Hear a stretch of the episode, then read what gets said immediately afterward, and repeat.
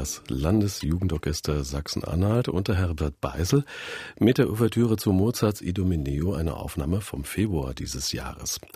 Zurzeit läuft es wieder, das Jugendmusikfest Sachsen-Anhalt, ausgerichtet vom Landesmusikrat Sachsen-Anhalt und äh, da präsentieren junge Musiker Musikensembles, auch äh, die Landesjugendorchester ihr Können. Und bei mir im MDR Klassikgespräch ist jetzt Dietmar George, Geschäftsführer des Landesmusikrates Sachsen-Anhalt. Herr George, schön, dass Sie da sind. Guten Morgen. Ich freue mich sehr, dass ich hier sein darf. Herr George, der Landesmusikrat, sagen Sie uns ganz kurz, was können wir uns darunter vorstellen? Ja, äh, räumlich ist das ein Büro mit fünf Angestellten. Und äh, politisch ist das die Kraft, die die Spitzenverbände in Sachsen-Anhalt haben, also vergleichbar dem Landesheimatbund oder dem Landessportbund. Beim Landesmusikrat allerdings muss man sagen, er ist aufgestellt in einer sehr breiten musikalischen und musikwissenschaftlichen, äh, musikpraktischen Basis. Also in, bei uns sind Mitglieder sowohl die Musikschulen, die Musikschulverbände, der Bund freier Musikschulen, als auch der Landesverband deutscher Musikschulen, also die privaten und auch die öffentlich geförderten Musikschulen, dann die Chorverbände, dann die, äh, die Chorverbände dann in Form ihres Landesverbandes, Chorverband Sachsen-Anhalt, dann verschiedene äh, Institute, das reicht vom äh, Philharmonischen Kammerorchester Wernigerode bis hin zur Anhaltischen Philharmonie, also die Breite der Orchester, dann die Deutsche Orchestervereinigung und, und, und. Ich könnte jetzt fast alle aufzählen, die musikwissenschaftlichen Institute. Also es ergibt sich im Sammelsurium dieses Ganzen dann eine breit aufgestellte Expertise, eine breit aufgestellte Kompetenz, die sowohl die Politik beraten will, als auch musikpraktisch wirksam werden möchte. Sie wollen als Landesmusikrat die Musik- und Orchesterlandschaft in Mitteldeutschland fördern, unterstützen. Wie machen Sie das ganz konkret? Wie kann man da wirksam werden? Das eine ist, dass man äh, versucht, äh, bestimmte Dinge, die sich politisch getrennt haben, wieder zusammenzubinden. Das ist Hintergrundtätigkeit, von der man öffentlich äh, wenig bemerkt, die dann aber doch, glaube ich, immer substanzielle Ergebnisse zeitigt. So ist es uns in sieben Jahren, also sieben Jahre hat es gedauert, das Sozialministerium und das damalige Kultusministerium an einen Tisch zu kriegen, um die musikalische und stimmliche Ausbildung von Erzieherinnen wieder in das Berufsprofil zu verankern und dort auch die Ausbildung wieder aufzunehmen. Sie war in der DDR damals selbstverständlicher Bestandteil der Ausbildung gewesen und ist dann nach der Wende durch das großdeutsche Berufsbild Erzieher, möchte ich mal sagen, dann wieder in den Hintergrund geraten und ist jetzt in Sachsen-Anhalt jedenfalls wieder vorhanden und Bayern hat kurz darauf auch nachgezogen. Also es zeitigt, dass wir hier einen einen Schritt äh, gegangen sind vor anderen. Das, was uns aktuell sehr umtreibt, das ist die Frage Musik in der Schule. Auch hier müssen wir gucken, dass wir Fäden wieder zusammenführen. Wir wissen, die Musiklehrerausbildung ist im Wissenschaftsministerium verankert. Die Schule selbst, die ist im, im äh, Bildungsministerium verankert und die Musikschule als drittes Bein dieser ganzen äh, äh, Sache, die ist eben im Kulturministerium verankert. Und unsere Aufgabe ist es jetzt aktuell, verschiedene Dinge wieder zusammenzuführen, die Konzeptionen, die jedes Haus für sich erstellt hat, nebeneinander zu legen, die Dinge äh, herauszufinden, wo sie zusammengeführt werden müssen. Und wir bereiten auch jetzt, das wird ein längerer Prozess werden, hoffentlich nicht sieben Jahre, sondern vielleicht sieben Wochen oder nicht ganz sieben Monate. Äh, wir versuchen einen runden Tisch der drei Minister jetzt vorzubereiten. Da das sind dann natürlich auch Dinge, wo man äh, auf der Arbeitsebene vorgehen muss, äh, in den Häusern selbst vorstellig werden muss, die Probleme bringen muss. Und das ist schon ein, ein großer politischer Schritt, den wir hier suchen, um die, die Fragen der musikalischen Bildung an der allgemeinbildenden Schule in dem Umfeld, das wir haben, wieder zu positionieren. Also Sie bewegen sehr viel sozusagen hinter den Kulissen. Ja, ja. Sie haben es kurz angedeutet, Bayern hat mal nach Sachsen-Anhalt geschaut. Wie schaut es denn aus mit äh, der Zusammenarbeit mit den anderen Bundesländern? Klar, Bildung ist Ländersache, aber Hier ist Halle, Leipzig ist nicht weit. Ja, ist richtig. Äh, da gibt es äh, jedes halbe Jahr eine Konferenz der Landesmusikräte, wo wir uns treffen. Wir haben vor letzte Woche haben wir gerade erst in Meißen uns alle getroffen. Und da werden die Erfahrungsberichte zusammengefasst und da gibt es auch vom Deutschen, also von der Konferenz ausgehend, äh, verschiedene Anregungen, wo wir die Minister aufmerksam machen auf, auf äh, Entwicklungen in anderen Bundesländern mit der Bitte, so etwas immer im Auge zu haben, damit auch zum Schluss ein vergleichbares Bild auch für die, für die Schüler dann rauskommt und auch vergleichbare äh, Startbedingungen für den Lebensweg dann jeder Schüler in Deutschland auch kriegen kann. MDR Klassik. Zu Gast ist Dietmar George, der Geschäftsführer des Landesmusikrats Sachsen-Anhalt und der richtet ja unter anderem auch das Jugendmusikfest in Mitteldeutschland aus. Das ist in Deutschland einzigartig, dürfen wir sagen. Was dieses Fest ausmacht und ja, so spannend macht, darüber wollen wir gleich weiterreden mit Dietmar George. Hier hören wir erstmal das Jugendsinfonieorchester Sachsen-Anhalt mit der Ouvertüre zum ersten Aufzug aus der Bürger als Edelmann von Richard Strauss.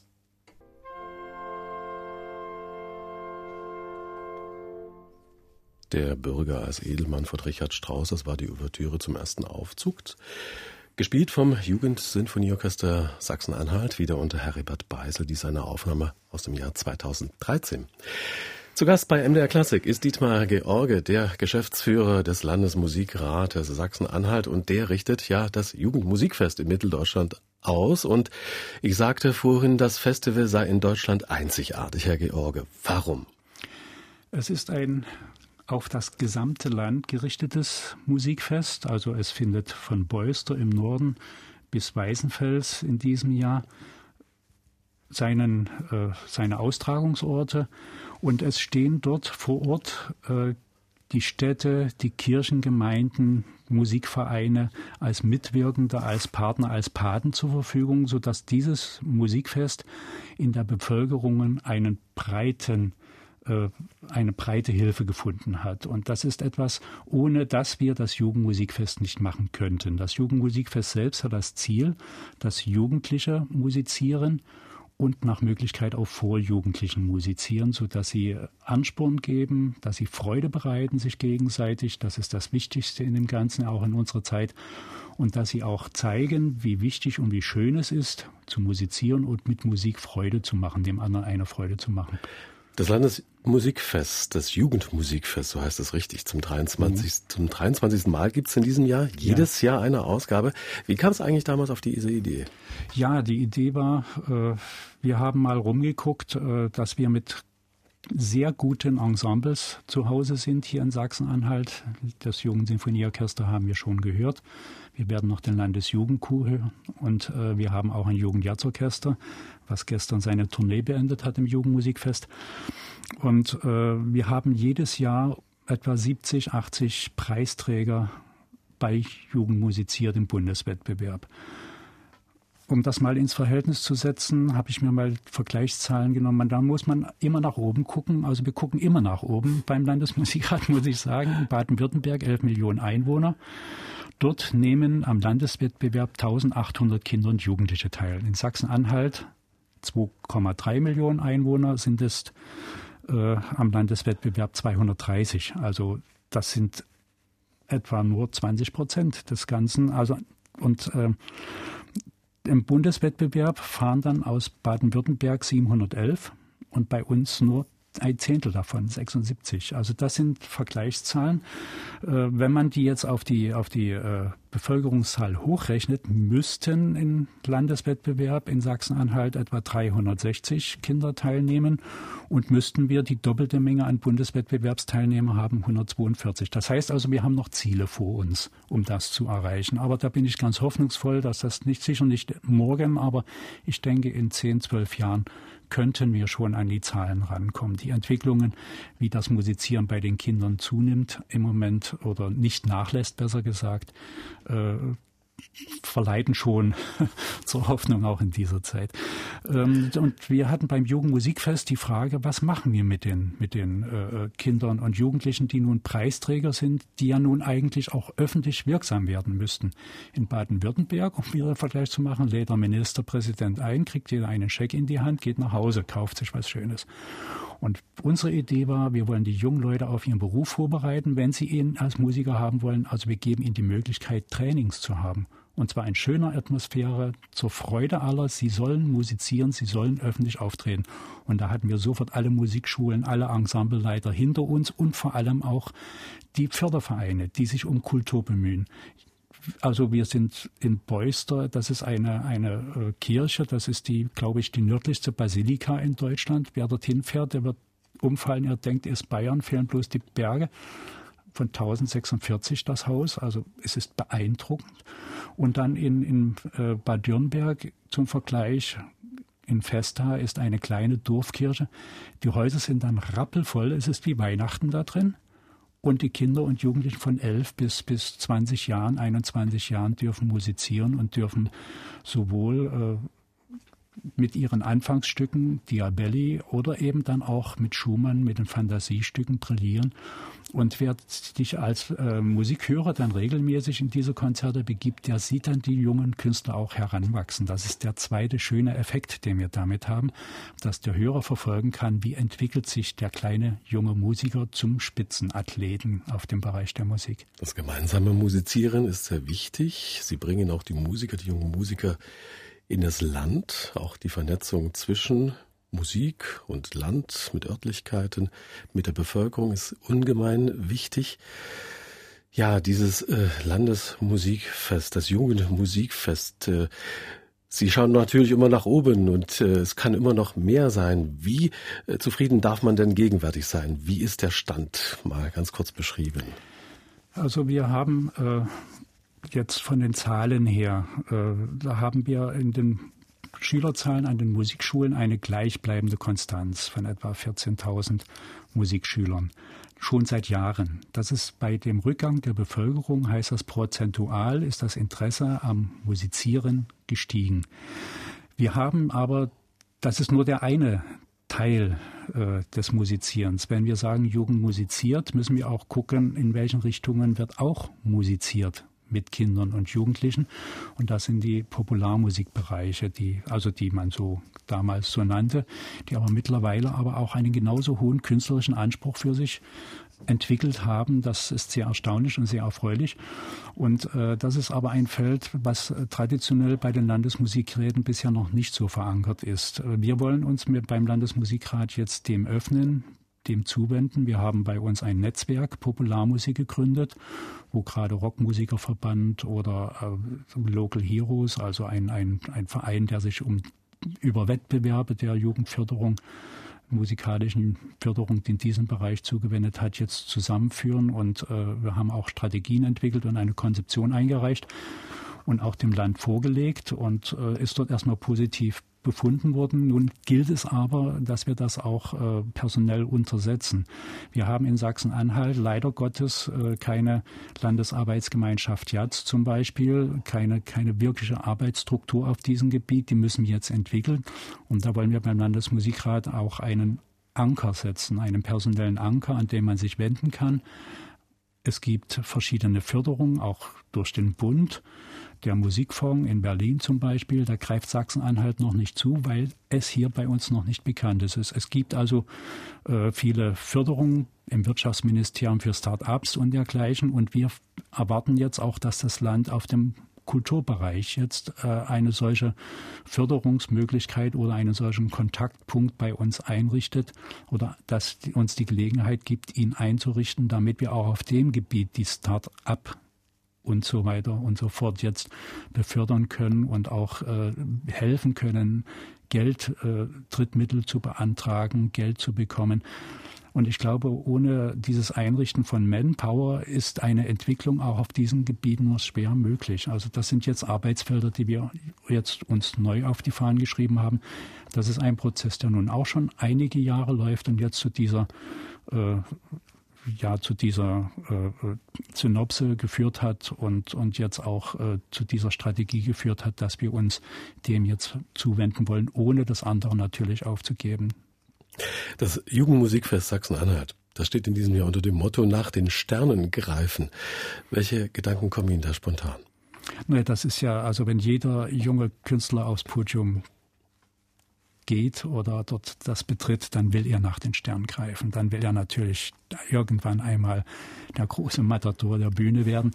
Das ist richtig so und das ist schön so und das ist auch äh, für die Motivation sehr wichtig. Für uns war es dann auch äh, in anderer Weise auch ein Spaß, dass wir im Eröffnungskonzert dann eben die Filmmusik aus Star Wars genommen haben und dann mit einem Riesenorchester aufgeführt haben in der Händelhalle. Also das war hat die, die Begeisterung aller erregt. Wir haben äh, eingeladen ein, ein äh, sehr gutes Blasorchester aus Sangerhausen an der Musikschule beheimatet. Das Jugendsinfonieorchester natürlich, weil wir brauchen einen Anker in dem Ganzen und dann noch Musiker eingeladen aus der, aus der freien Wildbahn quasi, die einfach mitspielen durften. Es wurde geprobt unter Hans Rothmann, der hat geprobt wie mit den Profis.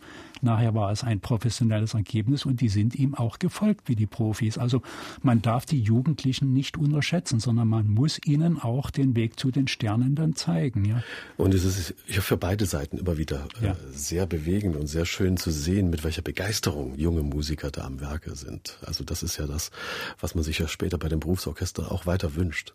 Ja, das ist ja, äh, es zeichnet die Musik aus. Ich habe da äh, für mich so ein schönes Bild entwickelt. Äh, in Halle und Magdeburg ist das jetzt sehr, sehr attraktiv, glaube ich. Es, äh, jede Woche findet ein Fußballspiel statt. Da treffen zwei Fußballmannschaften aufeinander.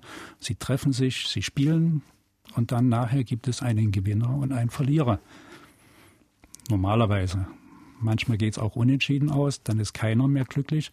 Wenn sich aber zwei Orchester, zwei Künstler treffen auf dem Bereich der Musik, dann ist das ähnlich. Dann gibt es einen Gewinner und einen Gewinner. Also dann, es ist hier ein anderes. Also wenn, wenn Musik und Kultur sich trifft und miteinander funktioniert, dann gibt es zum Schluss nur Gewinner. Und man sieht es den Leuten an, wenn sie das Haus verlassen das gemeinsame Musizieren ist Ihnen ganz wichtig und ich will da noch auf den Punkt kommen, nämlich das Singen. Das ist ja, denke ich, auch ein Schlüssel äh, für das Musizieren, das am besten das Singen von klein auf. Bevor wir mit Dietmar da, äh, George, äh, darüber ins Gespräch kommen, soll natürlich erstmal bei uns hier gesungen werden. Wir haben eine Volksweise für Sie. Die Gedanken sind frei mit dem Landesjugendchor Sachsen-Anhalt. Vielleicht das eine oder andere Wort zu, zu diesem Stück? Ja, das ist äh, 1999 wurde ich gebeten, äh, war das? Ja, 1999 war das. Äh, wurde ich gebeten, ein, äh, nein, es muss, Entschuldigung, das war 2000, ich muss später gewesen sein. Ich weiß es nicht mehr ganz genau, ist ja nur egal. Ich wurde jedenfalls gebeten, einen, einen Satz zu schreiben. Es ging damals auch um die, um die Öffnung, um die Grenzöffnung als Gedanke und da fiel mir eigentlich nur dieser Satz, also dieses Lied ein, die Gedanken sind frei. Dann haben wir nachgeguckt im, im Liederbuch und da war ein Satz von Ernst Hermann Mayer. Den kann man nun aus bestimmten Gründen, auch aus künstlerischen Gründen wollten wir uns dem nicht nähern und da habe ich dann einen eigenen Satz geschrieben. Er ist in ABA kurz, also die Strophisch ist dann und die zweite Strophe äh, ist dann in einer freien Musik äh, gesetzt und Wolfgang Kupke hat das mit dem Landesjugendchor dankenswerterweise dann aufgeführt und ich freue mich sehr, dass das hier archiviert ist.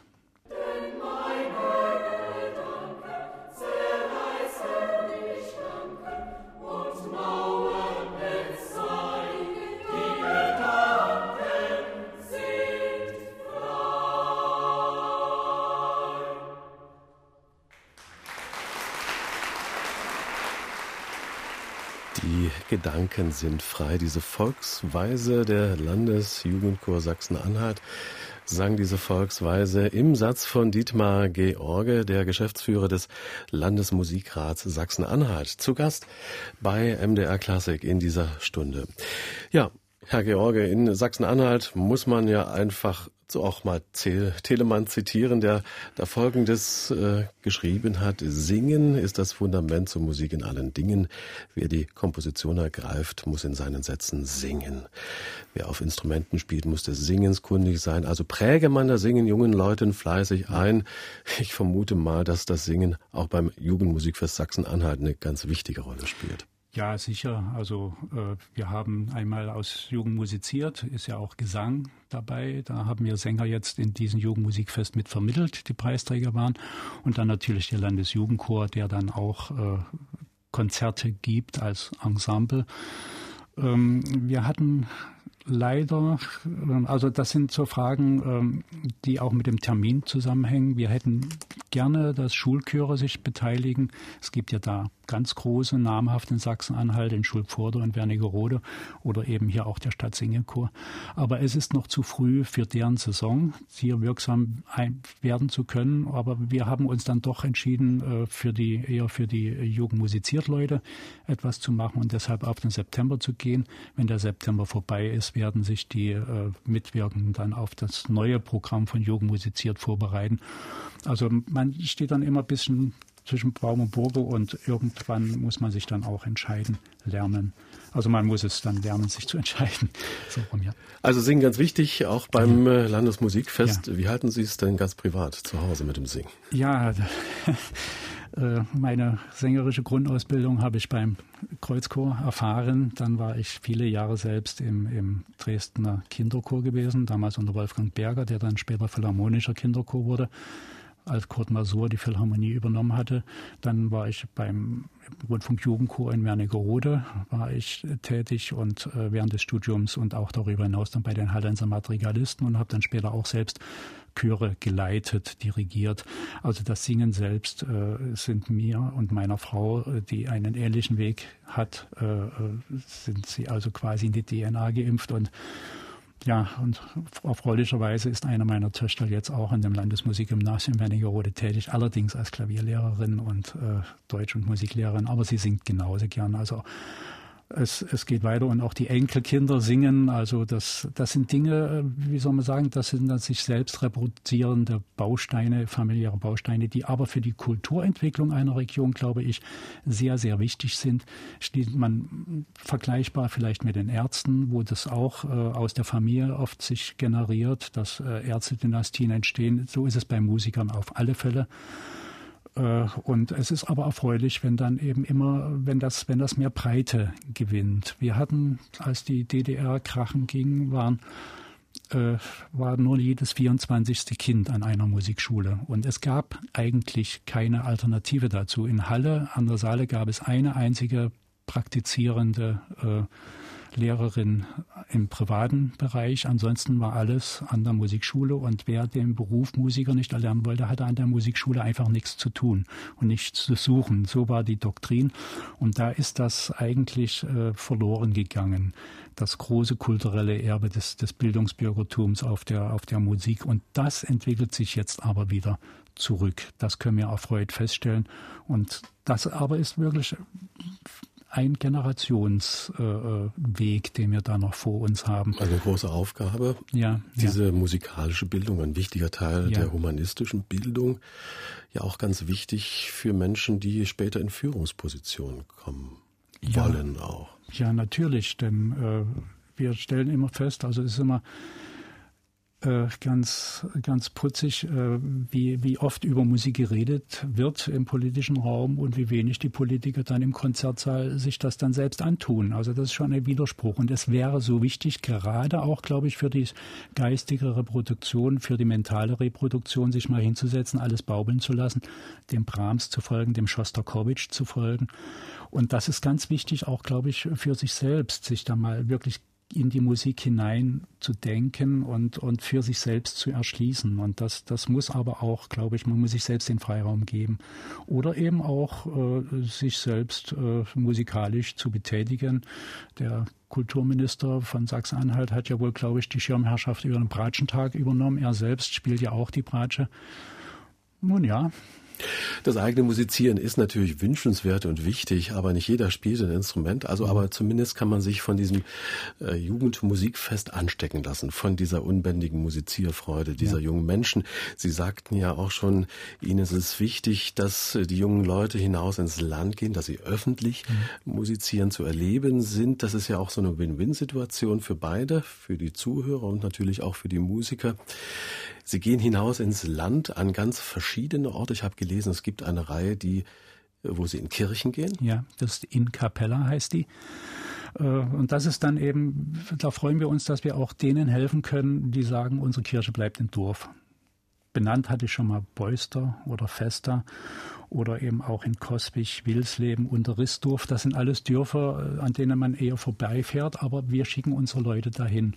Und wenn sie hinkommen, werden sie empfangen dort und werden, werden wirklich, äh, als, als wenn, ja, als wenn Cavalier Montserrat dort auftritt, so werden sie behandelt. Und äh, das ist immer sehr schön. Auf der anderen Seite haben wir auch Partner wie äh, das äh, Philharmonische Kammerorchester Wernigerode, die sich auch dann aus Jugendmusiziert Solisten einladen und ihnen die Möglichkeit geben, das Solistenkonzert, was sie erarbeitet haben, dann auch mit einem Orchester zu bieten und nicht nur mit der Klavierbekleidung. Auch das ist für die jungen Leute ein besonderes Erlebnis und die hören natürlich auch die Konzertbesucher. Und letztlich gehen wir, glaube ich, mit einem Tag des Singens gehen wir ins gesamte Land. Das ist ein, den haben wir mal ausgerufen, da hat der äh, Ausschuss für, für Bildung, für äh, Chor und, und musikalische Bildung hat da gesessen und da war das Jammern dann plötzlich groß, dass nicht mehr genug gesungen würde. Und äh, da sagte ich dann, lasst uns noch mal einen Tag des Singens machen. Und da haben wir uns hingesetzt, haben den konzipiert und das ist auch ein Selbstläufer gewesen. Wir haben ausgeschrieben an alle Grundschulen und Kindertagesstätten in Sachsen-Anhalt einen Tag des Singens zu machen, der ist äh, zentral ist. Das ist also unser Tag der Musik. Das ist der letzte Schultag vor dem 3. Oktober. Den haben wir uns natürlich bewusst ausgesucht. Erstens schließt er das Jugendmusikfest, ist also unser Abschlusstag, wo das im gesamten Land passiert. Und der zweite ist, hat man schon den Hintersinn, also die Lehrer freuen sich auf den Feiertag und da ist die Freude besonders groß, sich dann auch noch der Freude des Singens hinzugeben. Also es reicht vom Singen im Schulhaus bis hin zu einem musikalischen Projekttag, Herbstlieder oder was da alles kommt. Wir hatten das ausgeschrieben und haben dann mal rumgefragt und siehe da, wir wussten, dass dann etwa 30, 40 Schulen daran teilgenommen haben. Da haben wir rumgefragt und haben gemerkt, wir haben eine dreimal so hohe Dunkelziffer gehabt, die dann einfach den Tag für sich aufgenommen haben. Und so kommen wir zurück zum Telemann. Wir versuchen über diesen Tag des Singens in den Schulen die Aufmerksamkeit für das Singen, für das gemeinsame Musizieren wieder, wieder reinzubringen. Und wir haben, glaube ich, an der Stelle äh, jedem Musiklehrer an der Schule einen Gefallen getan, der das schon immer mal wollte und jetzt eine zentrale Aufforderung gekriegt hat, sich zu beteiligen. Und das, glaube ich, ist auch in, in Deutschland einmalig. Dietmar George, der Geschäftsführer ja. des Landesmusikrats Sachsen-Anhalt, lassen wir an dieser Stelle nochmal singen ja. Ja. Äh, zu einer Radierung Goyas für Chor a cappella von Gerd Domhardt, der Rundfunk-Jugendchor Wernigerode unter Friedrich Krell. Zwei, drei Worte dazu? Ja, da bin ich sogar noch als Sänger selbst in dieser Aufnahme und äh, zu einer Radierung Goyas, das ist ja ein Gedicht von Heinz Tschechowski, ist das, wenn die Vernunft schläft, da wachen Ungeheuer, so lautet die Radierung. Und äh, was passieren könnte, wenn die Vernunft schläft, wird uns ja im Moment gerade an beiden Städten äh, jetzt in unserem Raum in, in äh, Chemnitz und Köthen Köthen ja. und mhm. aber auch schon, glaube ich, weit davor in Hamburg ist uns das vor Augen geführt worden. Man muss diese Dinge schon im Zusammenhang sehen und darf nicht denken, das sei nur, äh, sei nur eine Frage, mit der die Köthener umgehen lernen müssten. Sehr richtig.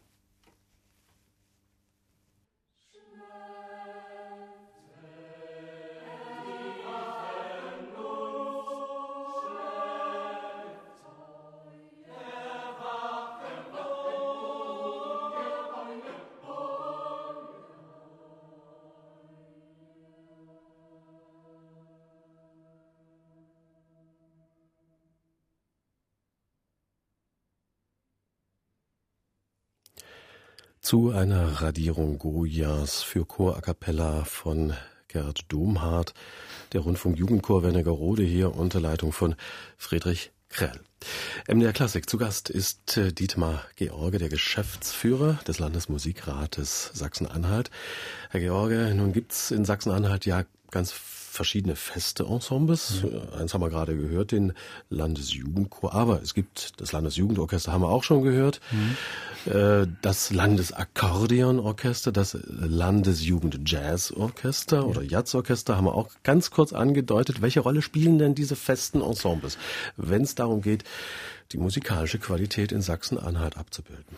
Ja, wir haben ja nun keine Musikhochschule in Sachsen-Anhalt. Das heißt, äh, wir brauchen aber äh, Möglichkeiten, um die Entschuldigung, um die Kinder und Jugendlichen äh, dort heranzuführen an diese Leistungen und auch äh, und da sind diese Jugendensembles für uns ganz ganz wichtige Bausteine und wir haben dann auch immer die Pflicht, dass wir denen auch die besten Leute äh, mit an die Hand geben, die ihnen, die sie auf dem Weg begleiten.